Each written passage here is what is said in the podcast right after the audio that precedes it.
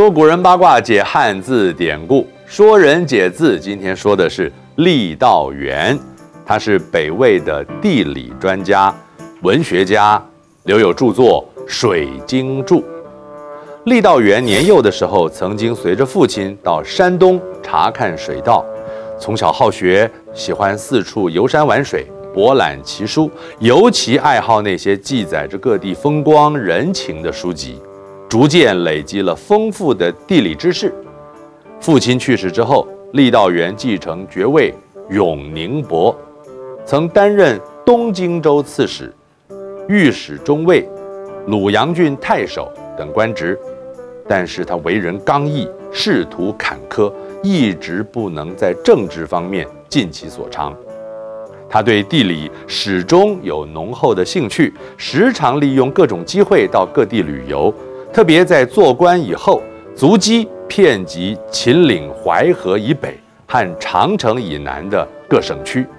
每到一个地方，一定会去拜访当地的名胜古迹，细心地观察河道，探测源头，了解河流的概况和民众如何利用河渠。这些经验都成了撰写。《水经注》的助力，《水经》是中国第一部水文专书，郦道元为《水经》作注，还记载一千多条河流相关的历史遗迹、典故和神话传说，记录下许多渔歌、民谣和墨迹，是中国古代最全面的地理著作。所以它是 Google Map 了，可以视为一个开端。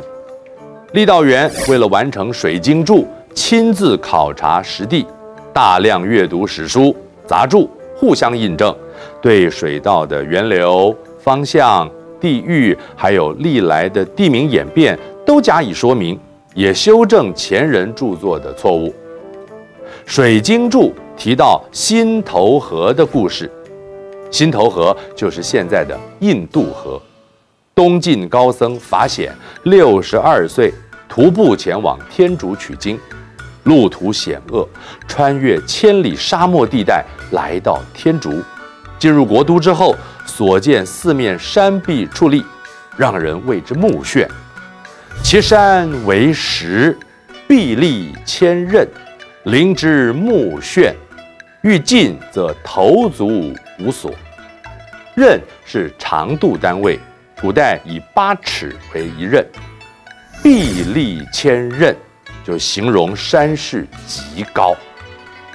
《水经注·河水篇》记载，黄河流经山西、陕西之间的时候呢，几座交错的礁石像山峰般耸立，又相互搭成一座座拱门，急流从拱门中冲过，涛涌波湘，雷奔电泄。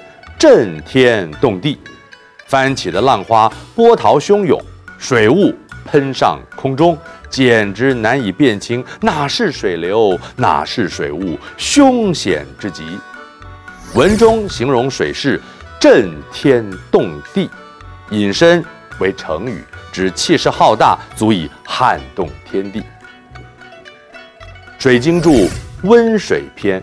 提到有个国家叫做日南卢戎国，位于日南郡。这个国家的风俗和汉文化很不一样，百姓不穿衣服，光裸着身体，只遮蔽重点部位。那地方在哪？现在还有吗？我想现在这样的地方是越来越多的，而且因为日照充足，紫外线强烈，当地人已经习惯了容易晒黑的环境条件。